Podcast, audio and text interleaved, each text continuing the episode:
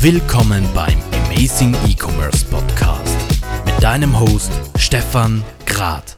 Erik, herzlich willkommen im Amazing E-Commerce Podcast. Freut mich sehr, dass du dir Zeit genommen hast, mit mir hier zu plaudern. Vielen lieben Dank für die Einladung. Du und dein Unternehmen Miss Pompadour, ihr seid momentan so wirklich die Bühnenstars in der E-Commerce-Branche. Ich glaube, es vergeht kaum eine Woche, wo ich nicht irgendwo einen Beitrag über euch lese. Aber erzähl doch mal den Zuhörern im Podcast, die dich vielleicht noch nicht kennen, wer du bist und was ihr eigentlich macht.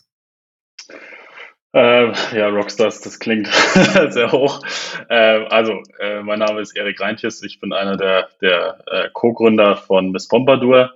Äh, Miss Pompadour, ähm, wir sind eine Farbmarke jetzt, kann man so sagen. Ähm, natürlich sind wir ein E-Commerce-Unternehmen. Ähm, wir haben sozusagen für uns einen Weg gesucht, unseren, unser Produkt gut äh, an den Kunden zu bringen. Und ähm, nachdem meine Mitgründerin Astrid äh, viele Jahre stationär gearbeitet hat, haben wir gesagt, okay, wir, wir nutzen jetzt mal die neue Welt sozusagen und ähm, haben unser Produkt äh, online auf den Markt gebracht und äh, aus dem stationären Handel rausgenommen. Jetzt Farben ist doch ein sehr emotionales Thema und ein Thema, wo wir wissen, dass jeder ein bisschen einen anderen Bezug dazu hat. Wie habt ihr es geschafft, dieses Produkt online so zu verkaufen, dass die Konsumenten dann tatsächlich zufrieden sind? Weil wir wissen alle, du glaubst, äh, eine Farbe schaut so aus, dann malst du deine Wand und denkst, da habe ich mir ganz anders vorgestellt. Ähm, ja, ganz naiv. also äh, es war ja jetzt gar nicht so unser, unser Anspruch am Anfang, wir wollen jetzt so gut wie möglich Farbe verkaufen, äh, sondern wir haben halt irgendwie damals diesen, diesen Online-Shop gestartet äh, und haben gemerkt, da ist so ein, so ein bisschen Nachfrage. Ähm, also gestartet heißt, wir sind online gegangen und hatten keinerlei Kunden und auch keinerlei Ahnung von, von Werbung online und wie das Ganze eigentlich funktioniert. Ähm, und man kann so ein bisschen sagen, wir sind aus dem Herzen Händler. Ja? Also wir kommen aus einer Handelsfamilie, meine Großeltern waren schon Händler und wir haben uns einfach gedacht, wie schafft man es, so ein Produkt, was so ähm, beratungsintensiv ist, online zu verkaufen. Ähm, äh, ich kann als Beispiel noch sagen, dass äh, unser größter Lieferant äh, eine große Studie gemacht hat mit einer bekannten Unternehmensberatung, äh, die nach drei Monaten gesagt hat, Farbe ist online nicht verkaufbar. So, dann haben die das wieder ein, eingestampft. Ähm, aber dadurch, dass wir das gar nicht so analysiert haben, sondern einfach probiert haben, haben wir eigentlich so agiert, wie wir in unserem Geschäft schon agiert haben. Ähm, wir haben dem Kunden versucht, das Produkt zu erklären. Wir haben versucht, das Produkt zu zeigen, indem wir mit diesen Vorher-Nachher-Bildern angefangen haben. Ähm, mit der Facebook-Gruppe damals noch, also als wir da gestartet sind, war so Facebook-Gruppe das Ding. Da hat Facebook seinen Fokus drauf gelegt.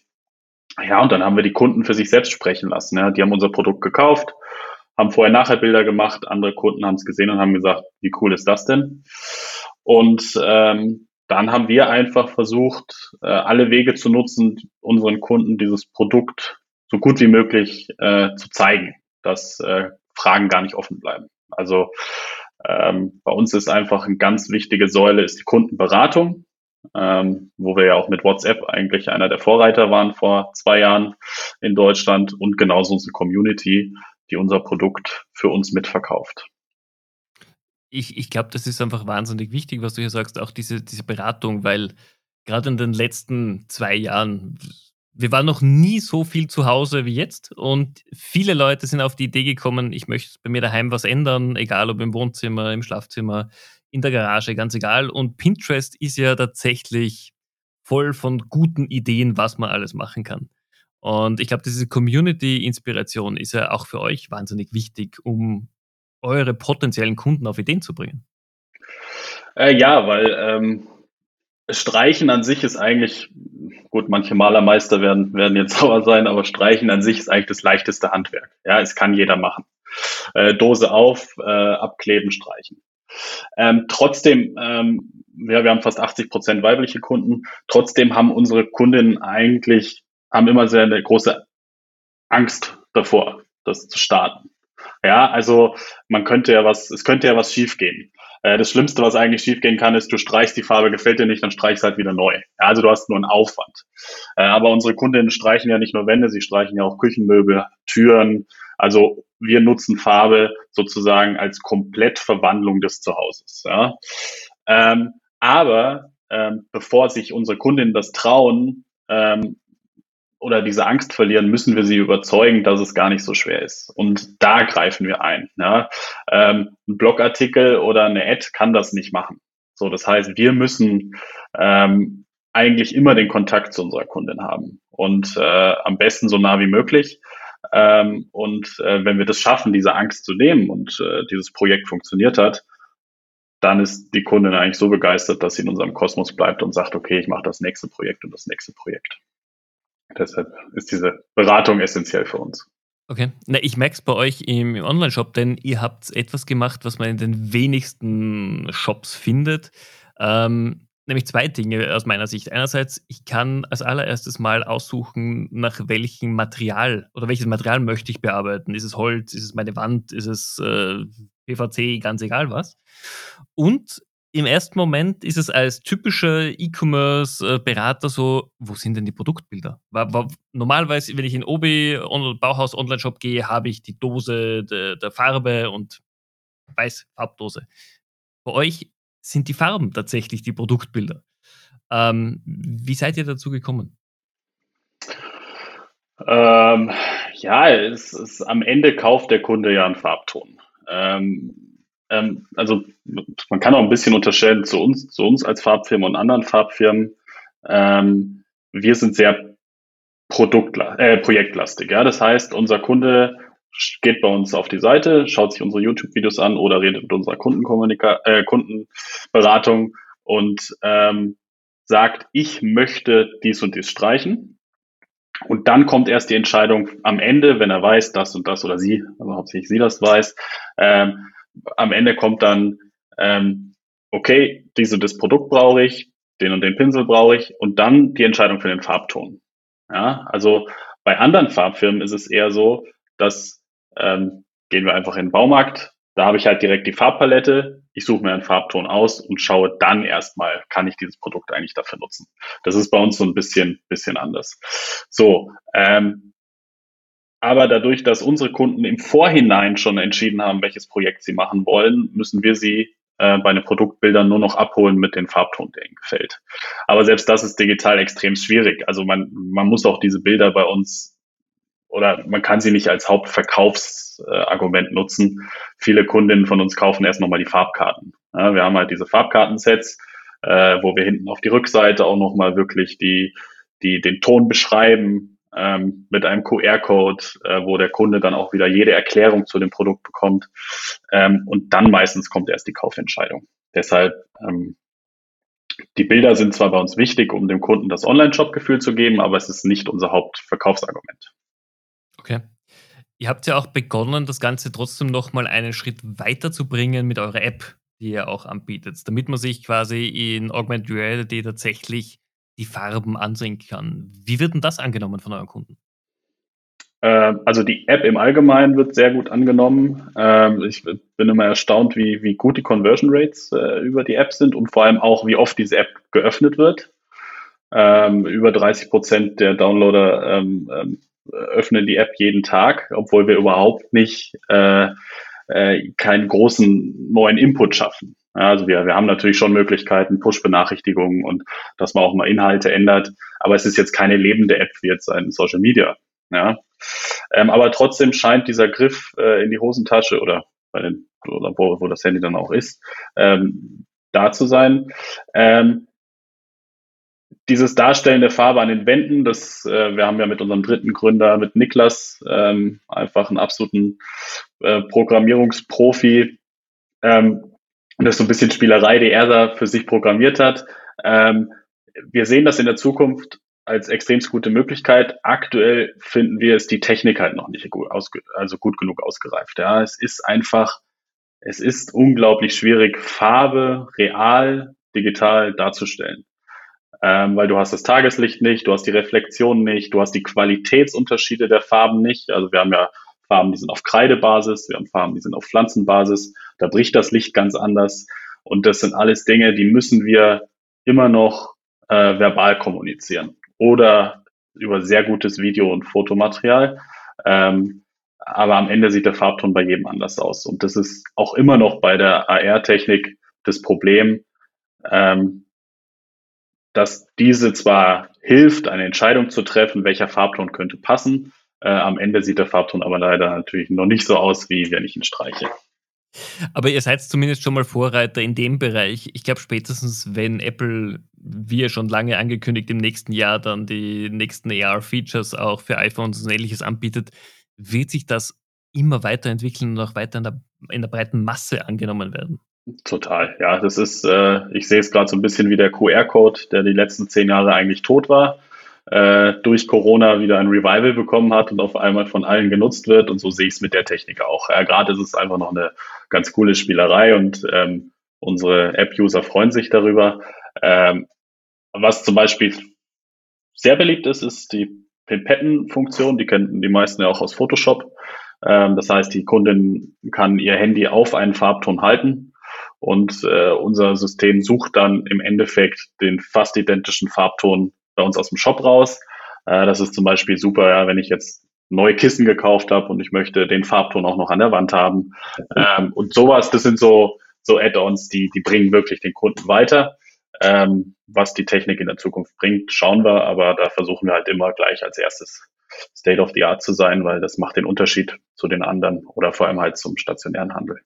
Finde ich, finde ich wahnsinnig spannend. Wo ihr auch Vorreiter seid oder zumindest sehr viel Bemühungen meiner Meinung nach äh, gebt, ist das ganze Thema User-Generated Content und Bewertungen. Ihr, ihr, seid ja da wirklich sehr aktiv.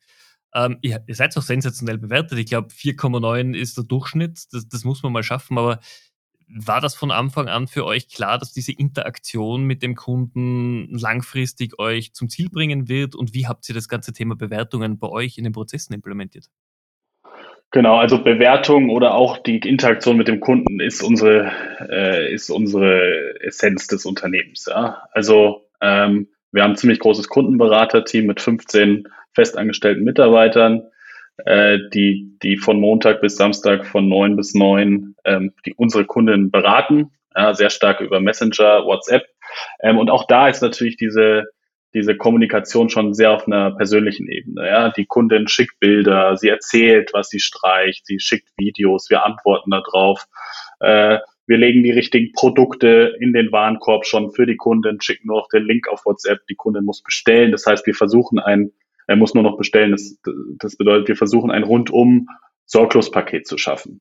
Äh, das wiederum spiegelt sich auch dann in, der, in den Bewertungen wieder, ja, weil äh, die Kundin auch noch im Nachgang dann schreibt, es war so cool, ich habe meine Küche super gestrichen, die Nachbarin war da, die beste Freundin war da, alle wollen das jetzt auch machen. Ähm, und dann müssen wir oder dürfen wir eigentlich nur noch schreiben, das ist super cool, äh, das hilft uns auch noch, wenn du uns eine tolle Bewertung dazu gibst und dann machen sie das auch, ja. Ähm, Zudem ist unsere Retourenquote bei unter einem Prozent. Das ist im E-Commerce wahrscheinlich ein Novum. Ähm, aber das liegt halt auch daran, weil wir diese Investition machen, die Kundin von Anfang an richtig zu beraten. Ähm, und wenn dann doch mal was zurückgeschickt wird, dann ist es eigentlich, weil sie zu viel oder zu wenig bestellt haben. Ja, also das dann, oder also meistens dann zu viel, ja, weil sie dann sagen, okay, jetzt, das habe ich für mich nochmal falsch berechnet. Ähm, aber wenn diese Entscheidung gefallen ist für den Farbton und wir sie da so gut unterstützt haben und das Projekt funktioniert, ähm, dann ist dieser, ist dieser Zyklus für uns natürlich ideal von beraten, ähm, perfektes Kauferlebnis und dann hinten raus noch die Bewertung, ähm, die wir jetzt mit Re Reviews.io machen. Also wir sind da umgestiegen äh, von Trusted Shop auf Reviews ähm, und äh, versuchen da natürlich der, der Kundin dann auch noch die, äh, den Weg zur Bewertung so leicht wie möglich zu machen. Finde ich, finde ich extrem gut. Lass uns noch mal dazu äh, zurückspringen, wie ihr als Unternehmen eigentlich gestartet seid. Ihr seid ja ein Gründerteam von drei Personen. War von Anfang an klar, wie die Aufgabenverteilung sein wird, wie das Unternehmen aufgebaut werden soll? Äh, nein. Also wie jetzt, äh, also ich, ich kann es ja ganz ehrlich erzählen, wir sind einfach wirklich da reingestolpert in das Ganze. Also ich habe ich hab Mode- und Designmanagement studiert äh, mit Fokus auf Marketing. Meine Schwester ist seit äh, 25 Jahren selbstständig mit Gastronomie und der Niklas ist unser Techie, der in, in Finnland bei einem Robotik-Startup gearbeitet hat. Ähm, und ähm, wir haben einfach geschaut, oder wir haben einfach gemerkt, dass unsere Talente gut zusammenpassen. Ja, jeder ist in seinem Bereich, ähm, weiß er, was er tut. Ähm, äh, wenn, wenn der Niki irgendwas äh, im Backend programmiert für unsere Logistik, da muss ich nicht anfangen, irgendwie reinzureden und zu sagen, mach's doch lieber so, weil ich habe einfach keine Ahnung davon. Ja? So, und ähm, also ich bin hauptsächlich jetzt alles, was Marketing, Außenwirkung zu tun hat, äh, Branding. Ähm, Astrid leitet bei uns die, die sexy Sachen, also Logistik und Einkauf, aber ähm, ist natürlich auch total involviert in die Produktentwicklung ähm, und äh, genau, Niklas ist sozusagen der, der bei uns mit seinem Team, Team in Finnland alles, äh, was irgendwie mit der Programmierung zu tun hat, äh, vorwärts bringt. Also Shopsystem, App, äh, Logistik, äh, Zahlsysteme, so dieses Ganze. Ähm, ja, und es ist äh, dadurch, dass wir da so ein bisschen reingestolpert sind, ähm, hat sich einfach gezeigt, wer welche Bereiche gut ausfüllt. Und so haben wir das dann die Teams auch aufgebaut. Ja. Also ich kümmere mich wirklich um alles, was mit dem Verkauf zu tun hat, von Marketing bis äh, Kundenberatung und äh, Astrid alles, was mit Logistik, Einkauf, äh, Produktion zu tun hat und Niklas die, die Techie-Dinge und äh, so funktioniert das sehr gut für uns. Okay, das ist auf jeden Fall eine perfekte Zusammensetzung, was man ja auch merkt bei, bei euch im Team. Jetzt, wie, ganz ehrlich, war das, als ihr zusammengesessen gesagt, und gesagt habt, wir wollen Farbe verkaufen? War das immer schon das Produkt oder war es einfach, wir wollen online was verkaufen, das Produkt schauen wir uns dann dazu, was irgendwie zu uns passt? Genau, es war so, dass äh, ich äh, als äh, Abschlussarbeit an der Uni sozusagen die Chance hatte, Bachelorarbeit oder Unternehmen, fiktives Unternehmen gründen. Ähm, und ich habe dann gesagt, warum fiktives Unternehmen, wenn man nicht auch ein reales Unternehmen gründen kann. Und bin dann auf meine Schwester und meine Mutter, die damals dieses Geschäft hatten, zugegangen, habe gesagt, ich möchte gerne euer Geschäft online bringen. So, das heißt, da hatten wir ähm, alles, was mit Interieur zu tun hatte, Lampen, Möbel, Geschirr und halt auch diese Farben, äh, weil also eine unserer Farbmarke, die wir auch noch verkaufen, Painting the Past, äh, weil die beiden nach äh, Holland gefahren sind, Tschechien gefahren sind, Frankreich, um alte Möbel zu kaufen und sie zu restaurieren. Ähm, und irgendwann kamen mal die Kunden und haben gefragt, was nimmt ihr da für eine Farbe? Und dann haben sie diese Farbe auch im Geschäft verkauft. So, und als wir dieses Geschäft dann mit Nikis Hilfe, damals noch ein ganz klassischer WordPress äh, WooCommerce Shop äh, aufgestellt haben, haben wir halt gemerkt, okay, ähm, E-Commerce ist halt nicht nur, die Seite ist da, weil man wird halt nicht gefunden. So. Und äh, vielleicht muss man mit Wohnaccessoires jetzt nicht auch anfangen, äh, wenn solche Leute oder so gute Firmen wie Westwing und so weiter schon am Start sind. Also das war so die Prime auch, also die, von diesen, von diesen Shops. Ne? Und ähm, aber wir haben halt gemerkt, dass diese, wenn wir Bilder gepostet haben, auch damals schon Facebook war das noch hauptsächlich, äh, die mit Farbe zu tun hatten, dass die Nachfrage sehr schnell da war. Das war so, was ist das? Warum kann ich den Tisch damit streichen? Wie ihr streicht eine Tür damit. Man muss dazu sagen, meine Mutter hat wirklich immer alles gestrichen. Der, die kennt da halt keinerlei Angst. Ja. Wenn die, wenn dir irgendwas nicht gefällt, dann streicht sich sie es. Und so haben wir es halt auch gezeigt. Und dann haben die, das war irgendwie so, so eine Hook. Ähm, und dann hab, war ich mit Niklas äh, drei Wochen mit dem äh, VW-Bus in Frankreich unterwegs und äh, wir haben gesagt, okay, Jetzt haben wir schon ein bisschen investiert in den Job. Jetzt äh, bauen wir ihn einfach nochmal so um, dass wir nur die Farben drin haben. Und äh, ich versuche mit Asto zusammen, dass wir irgendwie das Marketing über unsere Facebook-Gruppe aufgebaut kriegen. So, und so ist es dann entstanden. Und dann, dadurch, dass wir diese Sachen schon angesetzt hatten und dann Corona kam, hatten wir zufällig einen Vorsprung vor anderen. Also die Baumärkte hatten noch nicht auf Farbe online gesetzt. Also man sieht ja jetzt auch erst, dass Hornbach und so weiter wirklich in diesen E-Commerce reinstartet. Meiner Meinung nach ist sehr gut, aber sie fangen jetzt halt erst richtig an. Äh, und die anderen Farbfirmen haben, denken noch gar nicht digital. Ja? Die fangen erst, die checken jetzt erst, dass solche wie wir überhaupt da sind. Ja? So, und das heißt, wenn die Leute halt am ersten Tag des Lockdowns gesucht haben, Gartenzaun streichen oder äh, Tür streichen, weil sie das schon lange mal machen wollten, dann waren wir bei Google als erstes da. Und so, so sind die Kunden bei uns reingeströmt durch einen großen Zufall. Äh, zudem, also sagen wir es mal, es war jetzt kein geplanter, war jetzt nicht geplant langfristig. Ja. Zudem ist irgendwie Pinterest auch noch durch unseren Shop gecrawlt und hat einfach alle Bilder rausgenommen und alle Blogartikel Und schlagartig hatten wir eine extreme Sichtbarkeit auf Pinterest damals. Ähm, weiß ich auch bis oder wissen wir bis heute nicht, wie das passiert ist. Also ob, ob ich irgendwie irgendwo einen falschen Haken oder den richtigen Haken gesetzt habe. Äh, aber es ist halt passiert so. Und auf einmal hatten wir sehr viel Traffic und haben die Produkte sehr gut verkauft und dann der Lockdown. Und dann haben wir uns überlegt, okay, Niki hat dann gesagt, okay, ich kündige meinen Job äh, bei dem, bei dem Tech-Startup. Ähm, ich habe gesagt, okay, ich gehe jetzt auch 100 Prozent mit rein und Astrid war ja eh schon da. Ähm, und dann haben wir gesagt, okay, wie machen wir das jetzt? Und dann haben wir uns hingesetzt, haben den Shop nochmal neu strukturiert, haben überlegt, äh, was brauchen wir dafür und wir brauchen auch eine Eigenmarke. Ja, weil wir natürlich gesehen haben durch Corona, durch Brexit, wenn man abhängig ist von Lieferanten, zumindest von Marken, dann wird dieses Business für uns super schwer, weil nämlich diese Marken auch alle noch nicht so weit sind. Ich finde, ihr habt das super gemacht. Ihr habt es ja auch schon geschafft, ich glaube, vor kurzem, wenn ich mich nicht ganz falsch erinnere, dass ihr auch schon ein Investment bekommen habt. Also tatsächlich auch hier wirklich gute Leute überzeugen konntet, dass eure Story einfach tatsächlich nachhaltig ist. Genau, also wir waren äh, die ersten drei Jahre komplett gebootstrapped, ähm, was bei uns wirklich hieß, äh, kein einziger Kredit, kein Familienkredit, keine Warenvorfinanzierung. Also wir haben eine Dose verkauft, haben uns ein bisschen Geld davon genommen, haben die zwei weitere Dosen gekauft und also meine Schwester hat angefangen mit so einem Wandregal, mit so einem Billigregal, wo 20 Dosen drin standen. Ähm, jetzt sind es dreieinhalbtausend Quadratmeter Logistikfläche und ähm, genau, also es ist äh, und so haben wir das aufgebaut komplett. Ja. Wir haben halt immer so lange Dinge gemacht, bis sie so wehgetan haben, dass wir uns entschieden haben, okay, jetzt brauchen wir da einen Mitarbeiter oder eine Mitarbeiterin. Jetzt brauchen wir da vielleicht doch mal ein Tool für und so weiter. Äh, wir waren bis vor eineinhalb Jahren, wie gesagt, immer noch äh, mit einem äh, Millionenumsatz bei mit einem WooCommerce-Shop da. Ja. Und äh, bis wir dann mal gesagt haben, okay, jetzt äh, müssen wir auf Shopware umsteigen. Genau, und äh, wir haben, oder ich habe den Sven Rittau äh, über seinen Podcast kennengelernt.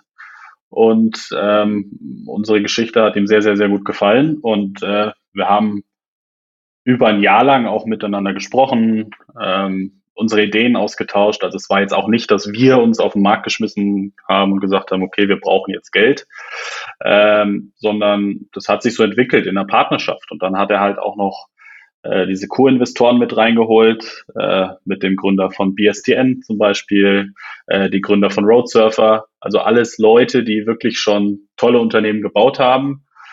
Ähm, und äh, da haben wir jetzt sozusagen finanziell ein kleines Investment aufgenommen, ähm, aber haben auch mit diesen Leuten einfach ein unglaubliches Wissen äh, äh, für die Zukunft, ja, wenn wir jetzt sagen Internationalisierung, das haben die halt alles schon gemacht. Und äh, das ist das, was uns daran interessiert hat. Also Smart Money sozusagen ähm, tolle, tolle Mit, äh, Mitstreiter und äh, jetzt nicht das klassische VC-Geld. So, so, so hat sich das entwickelt. Mega spannend, die Story. Wo soll es denn hingehen für euch? Was ist denn das Ziel so in ein, zwei Jahren für, für Miss Pompadour? Ähm, ja, was, darin, was, was ist immer das Ziel? Gell? Das ist immer die, die große philosophische Frage.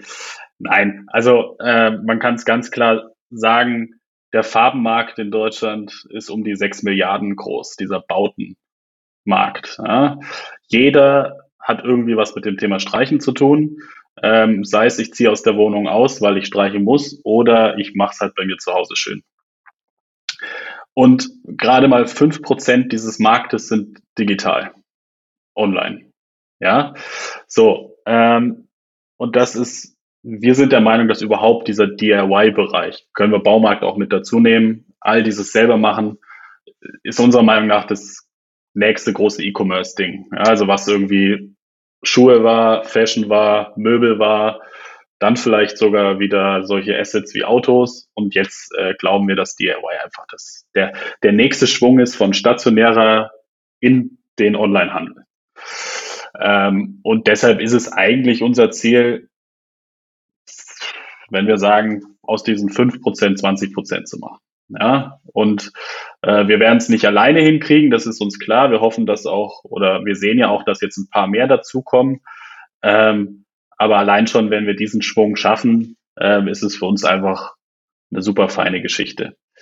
Ähm, zudem ist dieser Farbmarkt halt wirklich eingestaubt. Es ist dieser klassische Old White Man Market, ja, ähm, und man kämpft gegen so viele Dinge da an, dass es, dass wir uns eigentlich schon gedacht haben, wir sehen es gar nicht eines, äh, nicht diesen Markt zu, äh, zu verändern. Ja, weil es ist, ähm, es ist super schade, dass dieses Thema ähm, irgendwie noch äh, in Bereichen liegt, ähm, die in der heutigen Zeit noch nicht angekommen sind.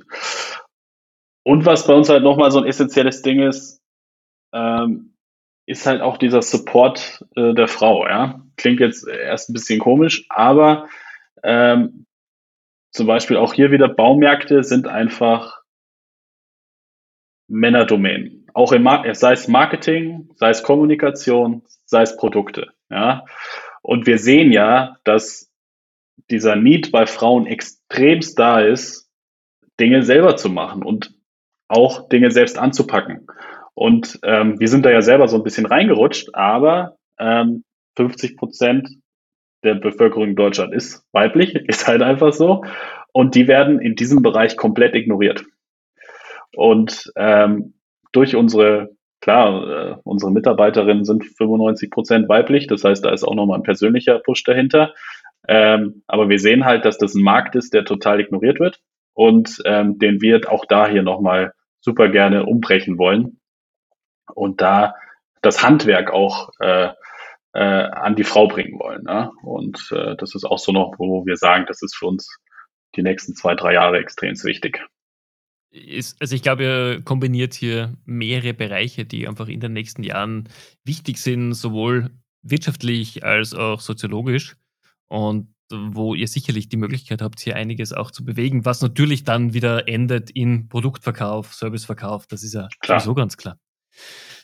Wenn man sich das anhört, ihr habt eine super spannende Reise ja jetzt schon in den letzten Jahren hinter euch. Äh, wie ist denn als einer der drei Gründer dein Alltag? Wie bist du strukturiert? Bist du jemand, der um 5 Uhr in der Früh aufsteht und die Welt niederreißt? Oder wie, wie machst du es? Also 5 Uhr in der Früh ist gar nichts für mich leider.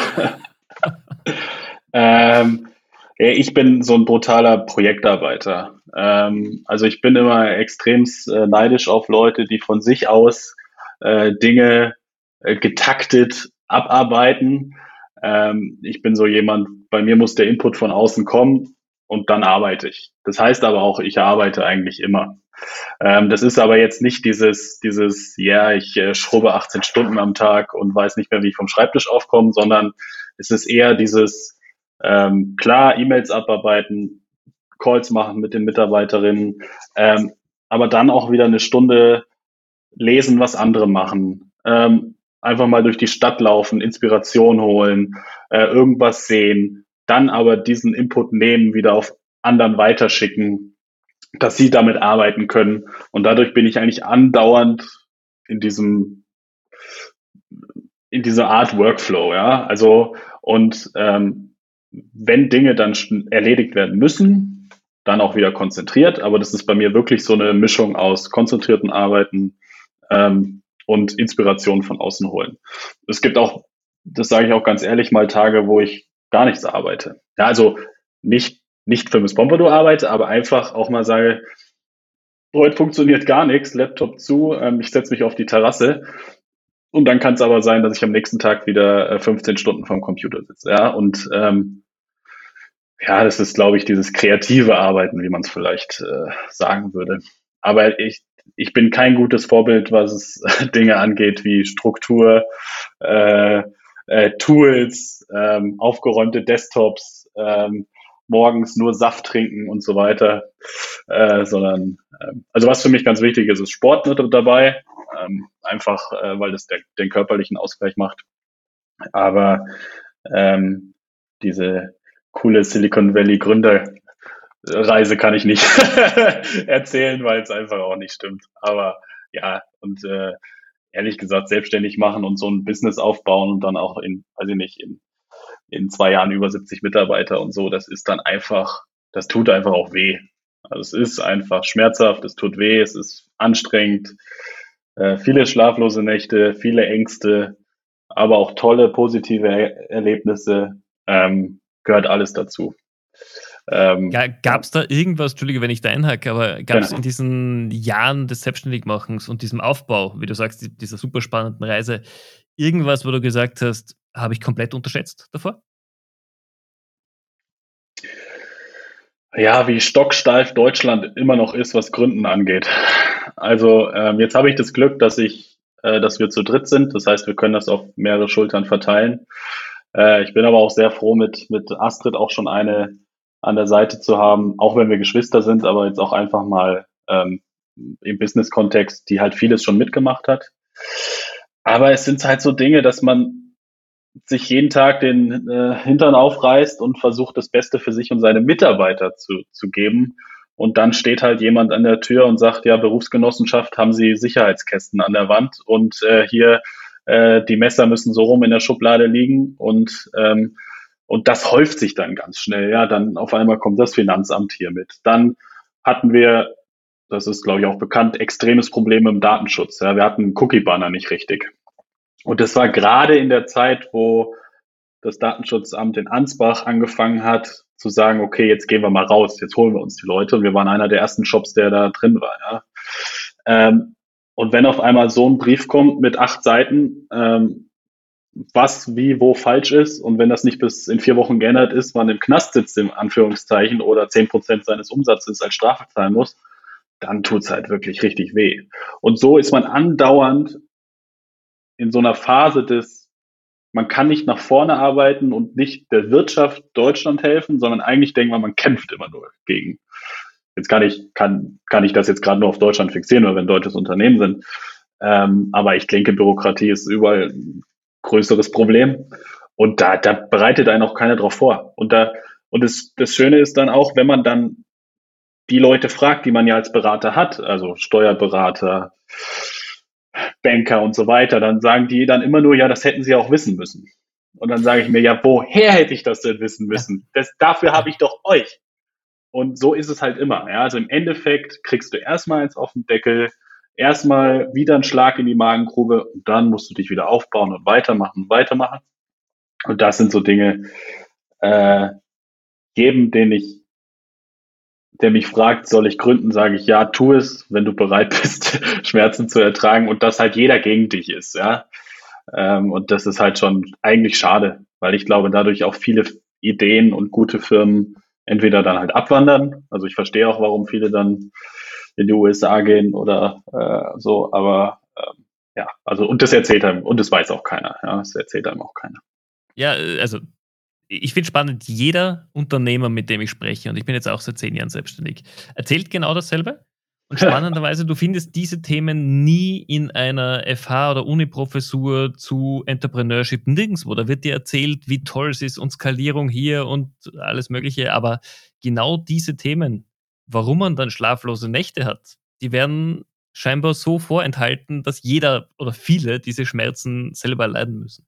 Aber das macht selbst unsere Branche, ja. Also wenn ich ja. auf einer OMR bin oder auf einer K5 oder jetzt die Mexiko, wo ich jetzt zwar gerade nicht bin, aber ich auch die Vorträge sehe, da denke ich mir, Leute, das, warum sagt ihr nicht mal die Realität? Und das ist so schade. Also ich würde mich wirklich mal also gerne auch äh, an alle Zuhörer, die sowas organisieren, ich er würde auch gerne mal eine halbe Stunde erzählen, dass nicht alles nur Eichhör, äh, Einhörner und äh, rosa Watte ist, sondern dass das jeden Tag kämpfen ist und ähm, ob es am Ende gut wird, weiß, weiß man halt auch nicht. Ja, also jetzt bei uns läuft es jetzt gerade ganz gut, aber auch wir müssen natürlich sagen, ähm, wir haben uns dieses Jahr auch anders vorgestellt. Ja, wir hätten nicht damit gerechnet, dass jetzt wieder dass die, die nächste große Katastrophe kommt. Äh, ich will das gar nicht kleinreden, aber das, das einfach dieses, du, du, du musst die ganze Zeit gegen Widrigkeiten ankämpfen. Ja? Und das ist, das ist wirklich das Anstrengendste bei dem Ganzen.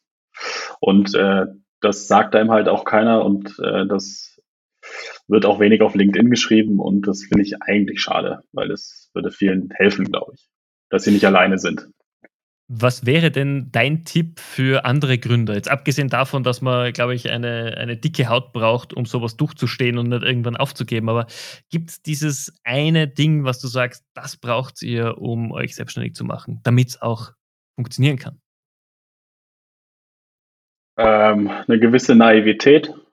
Also Dinge einfach machen. Das ist, glaube ich, das, was, was wir auch machen. Also wir, wir machen Dinge einfach. Ja, du musst morgens aufstehen und ähm, du musst irgendwie für dich und dein Unternehmen schon vier Schritte weiter sein und das dann auch direkt umsetzen. Und äh, nicht zu sehr auf Trends schauen, nicht zu sehr auf, was machen die anderen. Das ist dein Unternehmen und du musst es so aufbauen, wie du meinst, dass es richtig ist. Ob das dann am Ende richtig ist, das zeigt sich. Ähm, und ich glaube, ähm, und ich glaube, ich würde es auch nochmal nicht alleine machen. Also wenn ich jetzt eine Beratung mache und sowas und das wirklich von meinem Wissen abhängt, verständlich. Aber wirklich ein, ein Unternehmen mit Produktion, mit Lager, mit allem. Also wenn wer das ganz alleine schafft, da habe ich extrem Respekt vor, weil es ist doch manchmal gut, wenn man auch Leute hat, mit denen man reden kann, äh, mit denen man sich austauschen kann, äh, die genauso denken. Und das, das, das hilft mir persönlich sehr viel und ich glaube auch den zwei anderen, dass man den Kampf halt nicht alleine macht oder auch, dass man halt die Erfolge zusammen hat. Das ist ja auch schön. Ne? Also das, das wäre, glaube ich, mein größter, größter Tipp. Wer suche dir entweder gute Mitgründer oder schau, ob du Support aus der Familie kriegst, äh, die dir da einfach gut helfen können. Ja, und auch bei, bei Fragen und so. Also es ist schon wichtig, auch Leute um sich herum zu, rum zu haben, die vieles schon selber erlebt haben oder auch Wissen haben. Ja, weil du kannst als Gründer nicht alles wissen. Das muss dir klar sein. Ja, und ich glaube, das, das hilft auch, dass man nicht jeden Fehler wirklich selber macht. Man muss nicht alles selber machen. nicht überall durch die Gänge rennen. genau. Sehr gut.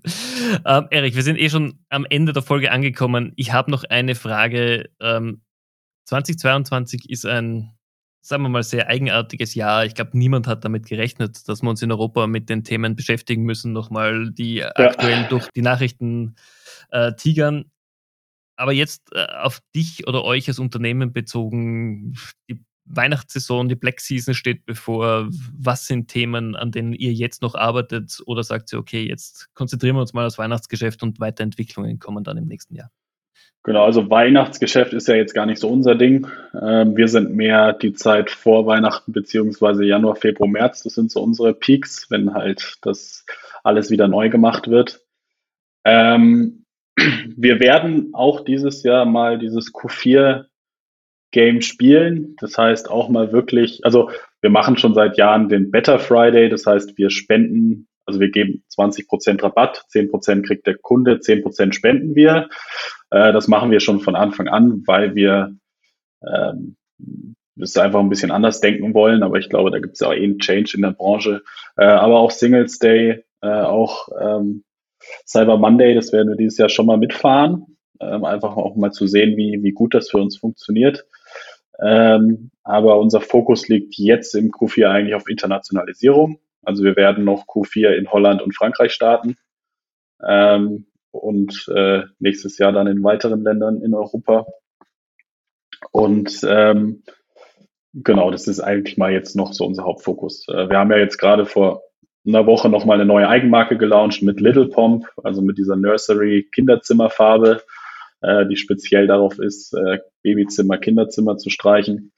Ähm, damit haben wir noch viel zu tun und ähm, genau, aber dieses äh, und Amazon haben wir jetzt frisch gestartet, äh, was für uns ja auch ganz neu ist. Genau, also diese fünf, sechs Themen, die wir eh akut haben, die werden uns bis Ende des Jahres noch gut beschäftigen. Ähm, und dann ist einfach auch klar ein Fokus trotz Investment eine gewisse Profitabilität. Ja, ähm, es ist einfach für uns gerade nicht die Phase, äh, wild, wild äh, zu wachsen, beziehungsweise äh, viel zu spenden, sondern wir schauen äh, oder wir, wir beobachten den Markt sehr stark und schauen, wie die Kunden kaufen. Und ähm, jetzt müssen wir einfach mal beobachten, wie überhaupt der Konsum die nächsten zwei, drei Monate äh, vorwärts geht. Ähm, ich denke, wir haben ein sehr krisensicheres Produkt, äh, weil man mit unserem Produkt so viel machen kann und halt auch Leute, die vielleicht sagen, okay, ich kann mir jetzt keine 10.000 Euro neue Küche mehr leisten oder möchte sie mir leisten. Äh, vielleicht streiche ich sie erstmal und mache das Investment dann in zwei, drei Jahren. Das ist natürlich für uns super. Ähm, aber auch wir müssen jetzt gucken, wie es läuft. Ja? Und wenn, wenn die Inflation so weitergeht und die, die Nebenkostenpreise so weiter steigen, dann ähm, dann werden auch wir mal gucken müssen, ob wir noch Dosen verkaufen. Ja, das ist. Aber wir tun unser Bestes und äh, ich glaube, das ist äh, das Wichtigste. Richtig. Äh, aus, aus dem Rest kommen wir alle nicht raus. Das, das betrifft uns alle mehr oder weniger gleichermaßen. Richtig. Aber es weiß jetzt, glaube ich, auch jeder und äh, ähm, jetzt kommt es einfach darauf an, wer auch ein guter Unternehmer ist. Ja? ja? Einfach guter Unternehmer sein und nicht nur äh, Marketing machen, sondern einfach wirklich ein gutes Unternehmen führen. Und ich hoffe, wir schaffen das. Erik, ich halte euch auf jeden Fall äh, die Daumen, dass es funktionieren wird. Ich gehe ganz fix Vielen davon Dank. aus. Ja. Ich bedanke mich ganz, ganz herzlich für deine Zeit. War mega spannend ähm, und ich bin gespannt, wie es für euch weitergehen wird, welche Wege ihr einschlagen werdet. Ich werde es auf jeden Fall mitverfolgen. Und äh, ja, vielen Dank nochmal, dass du im Podcast mit dabei warst. Vielen Dank dir und äh, danke fürs nette Gespräch. Sehr gerne.